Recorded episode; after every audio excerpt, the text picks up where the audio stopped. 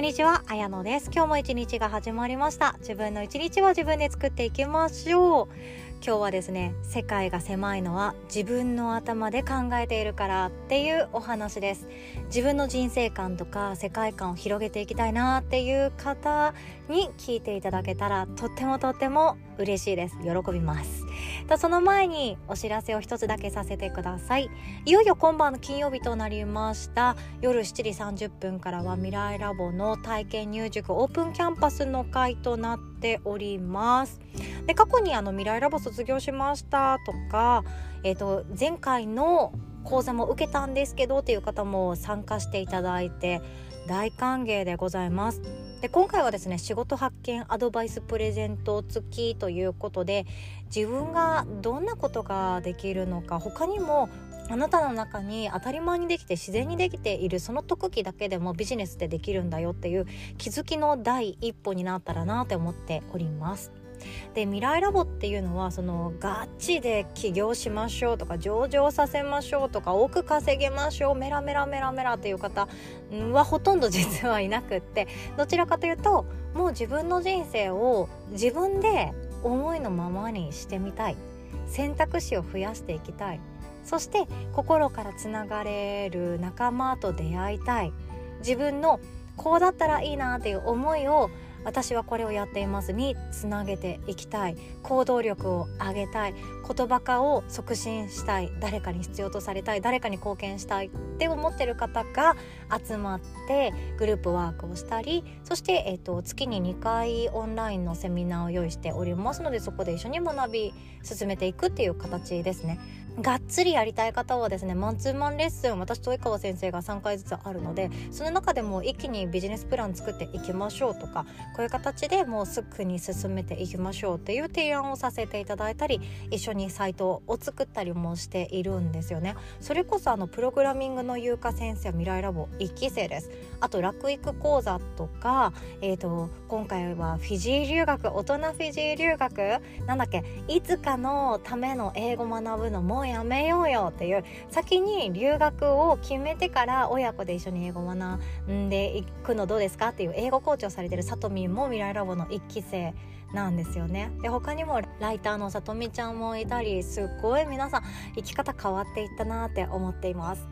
だから必ず成功しなきゃいけないとか必ず副業しなきゃいけないとか必ず脱サラしなきゃいけないとかじゃなくって今の自分が選んだ道をあ私これで正解じゃん。これが私の幸せじゃんって確定していく。自分の中で自分を心の底から愛おしく思っていく。そんなステップかなって思ったりもしてるんですね。で未来ラボ3期生はもうすぐ卒業ということで今最後の追い込み追い込みとか言いたくないけれども最後の総仕上げです。ようやくここからスタートが始まっていくっていうふうに私は思っているんですけどもこれからもずっとつながっていく仲間だったりもします。そして未来ラボ4期生は、えー、と4月の中旬がスタートなんですよね。すでにもう入塾決定された方はおめでとうございます。学び始められております。すぐに私の音声付きのビジネスベーシックを学べる62時間そしてもっと深掘りした100日間の講座がスタートされていて過去のアーカイブ VTR で自分のペースで自己学習していただくっていうのをスタートしていただいてます。赤ちゃん育てながらとかあと本業が忙しいけどっていう方が1日15分とか30分とかでも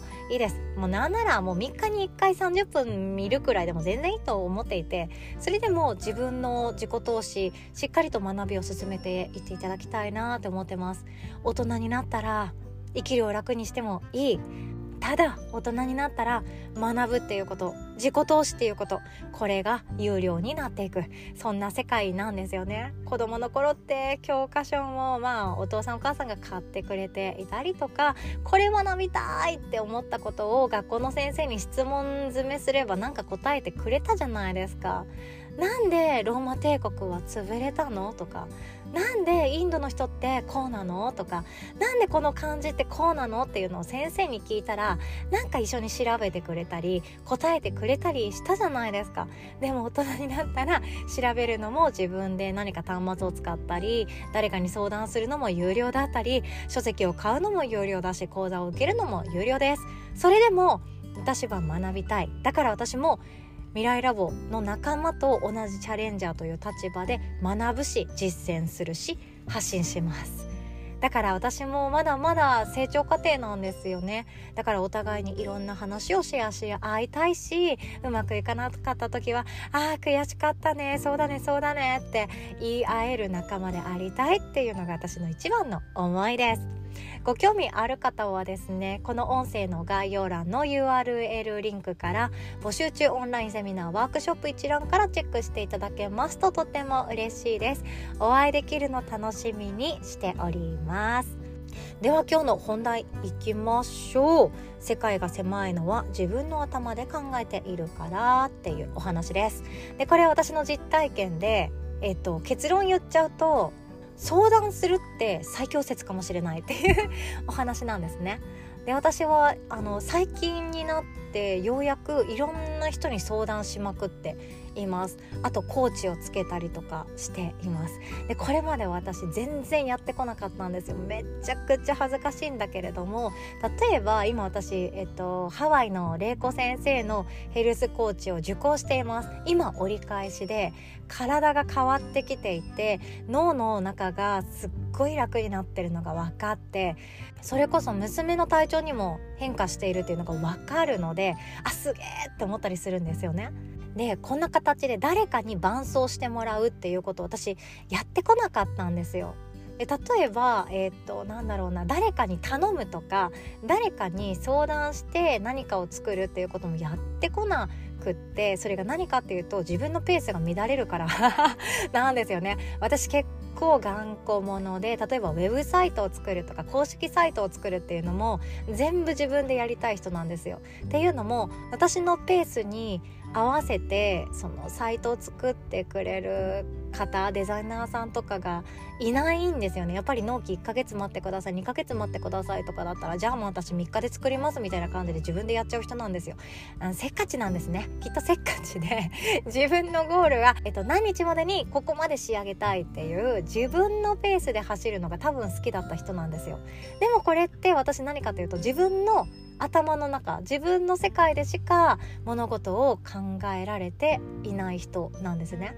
それが本当にクリアになってきたのが他人に相談をして解決していくことが多々あるっていうこと。自分のこだわりとか思い込みとかを今手放している真っ最中なんですよ。例えば今度ヨガの日大阪で堺東駅徒歩2分のスタジオ借りてレッスンしようと思っています。でその時もですね私だったらいやもうこうこうこういうメニューでこの価格で、まあ、こんな感じでやろうかなデザインこんな感じかなって思ってじゃじゃじゃじゃって作ってはい来てねみたいな感じでチラシ配ろうとかやろうかなって思ってたんですけど、えっと、ちょっと待ってちゃんと考えてって言ってくれる方がいらっしゃったりあと私あのちゃんとえなちゃんのブランディングちょっとお手伝いさせてもらってもいいかなって言ってくださるも、う、素敵な方々がいらっしゃって私ちょっと委ねようって思ってる自分がいるんですよ。っていうのも私は自分の価値がわからないんですねまだ。これ本当にあの何回やっても何年やっても多分一生私は自分の価値が何円なのかどんなものなのかって自信を持って言える日って多分来ないって思うんですよね。来ないから周りの人に教えてもらうってめちゃくちゃ大事だと思います。例えば昔の私手相鑑定を一番初めに始めた時っていくらもらっていたかっていうと0円なんですよ。30分0円なんですよ。もうこれやってないですよ。でもその頃は私は自分の価値がないと思っていてこんな私に連絡をくれてこんな私に相談してくれてこんな私に時間を割いてくれる方？いやもうありがとうっていう気持ちだけで精一杯でお金もらうなんてとんでもないって思ってたんですよね。この頃は私自己価値が分かんなかったです。だって自分の頭だけで考えているから。自分の頭だけで考えるって何かというと自分で決めて自分の目で自分を見て自分の耳で自分の心の声を聞いてやっているだけ。だと自分で全部判断しちゃうんですよね。なので自分の世界の向こう側にはたどり着けないんですよ。だってそのアイデアないからなんですね。だから誰かの力を借りるって今回すごい威力があるなって思いました。いろんな悩み事って大体自分の中だけで解決しようと思って悶々とすることってありません？不安なこととか。私もよくあってなんだろうなもっとプライベートなことで言うと例えばこの前娘がですねあのスイミング行きたくないわーんって泣き始める事件がございました。えーと、事件が発生したのは夕方16時半ごろ、えーと、子供園にお迎えを行って17時からスタートするスイミングに間に合わせたくって私はその時間に迎えに行きよし行こっかって言って準備をしていたら娘は車の後ろに座った瞬間今日はスイミングに行きたくない行きたくないのって言って泣き始めるこんな事件がありました。疲れたんですよ正直ぶっちゃけ。娘には言わないけどもその日私お風呂で眠りそうになっちゃったぐらい疲れたんですよね。で結局娘は行ったんですけど行きたくない理由があのいろいろ話を聞いていくと面倒くさい。寒い日のスイミング面倒くさいが結論でした。えこれぶっちゃけどうです？私寒い日のスイミング確かに嫌いでしたよ。ちっちゃい子自分がやってる時も嫌だったしあのまず着替えるっていうこと自体が面倒くさいし寒い日になんだろうなそのスイミング終わってからのあの帰るまでの凍えそうな瞬間も大嫌いだったから私もそうだった。でも私はその行く行かないの選択肢なくってとにかく行くっていう選択肢しかなかったんですよね。いや昔そんな感じじゃなかったですか？行かないっていう選択肢なかったですよねなんでお金払ってるのに休ませてくれるんだみたいなそんなことなんてなくってうちうちはそんなお家だったんですよねでも私こんだけマインドフルネス勉強してこんだけ今も NVC 学んででこんだけヨガ哲学とかも学んで心理学とかも学んでなのにこの目の前で泣き叫んでいる娘に対して疲れ切っているっていうことがあったんですよ。あのおまけの補足で言うとうちの娘ってあんまりこうやって泣き叫ぶタイプじゃないんですね。いつもあのスイミング楽しみだねとか終わったらこんなことしようかなみたいな感じでニュートラルなんですよね。そこまでこうやって行きたくないって泣き叫ぶことってほんとピアノくらいだって久々に来たと思ったんですよ。久々に来たこの感じどうするんだっけ？と思って久々すぎて私忘れちゃってえっ、とそっかそっか行きたくないんだね。そうだよね。めんどくさいよね。ってずっとあのなんだろう学んだことを実践してたんですよねえでもあの焦るじゃないですかあと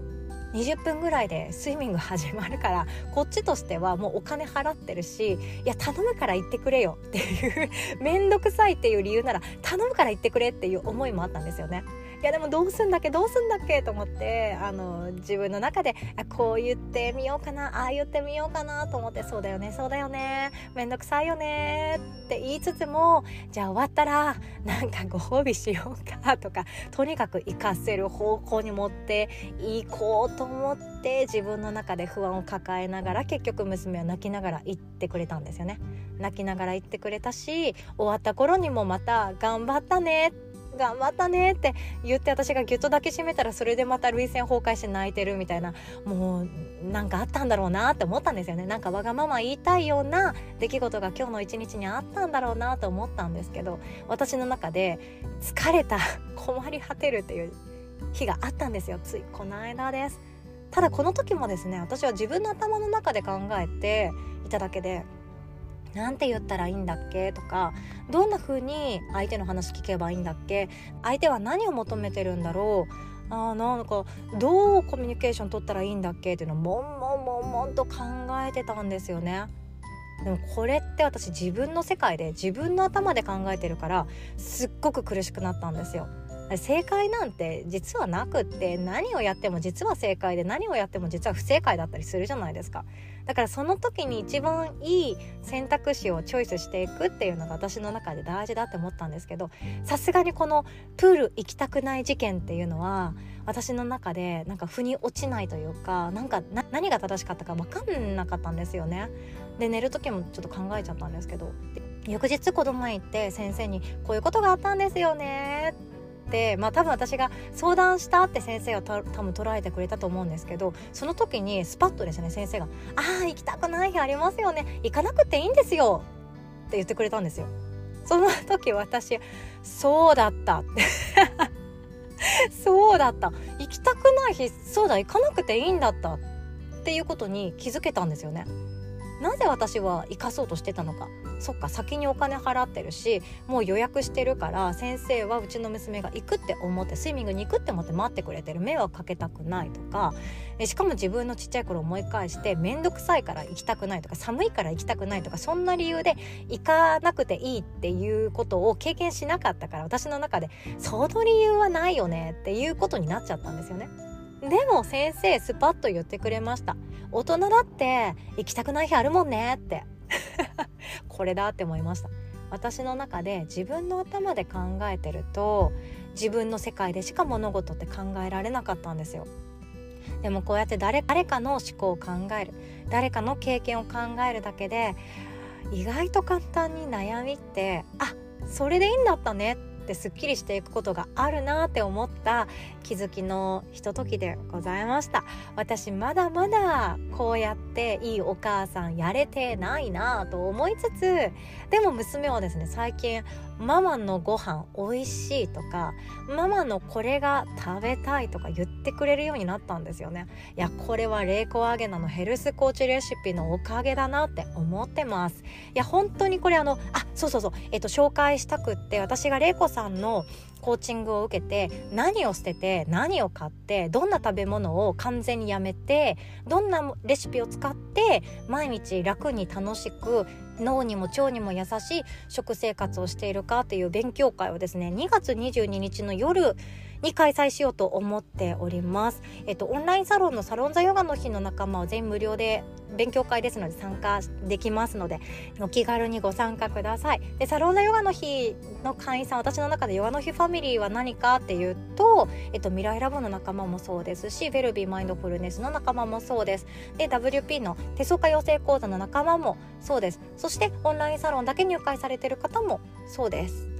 皆さん私の仲間なんですね。その仲間には自分の体とか脳とか命とか大事にしてほしいって思ってますので私がどんなことやってるかっていうのは多分質疑応答になると思うんですけど、えーと、これって食べていいんですか？とかそんな感じでもいいかなと思います。私が学んだこと実践していることをシェアできたらなと思っております。私はなんで玲子先生のヘルスコーチ受けるって決断したかっていうと娘が若干繊細ちゃんなんですよね。あの不安になりやすいとか人見知りがあるとか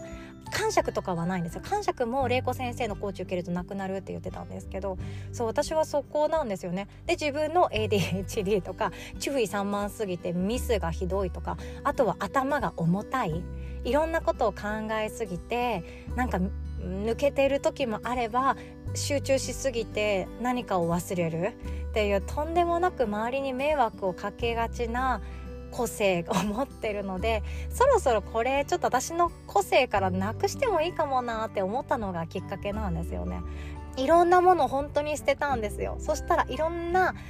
感動が待ってたんですよね。でこれをちょっと私はシェアしたいなと思っておりますのでヨガの日ファミリーの仲間は2月22日の夜ぜひともご参加いただけたらなと思っております。でヨガの日ファミリーはですね今月額のサブスクリプションでご入会っていうのはあまりおすすめしていなくって永久在籍権っていうものがお手続きできるようになっております。まだ入会してませんっていう方もですねこれからもあの有料のワークショップとか勉強会とかもあのお安い価格だったり無料で参加できるようになりますのでよかったらご検討いただけたらなと思っております。この音声の概要欄からもチェックできますのでご覧くださいませ。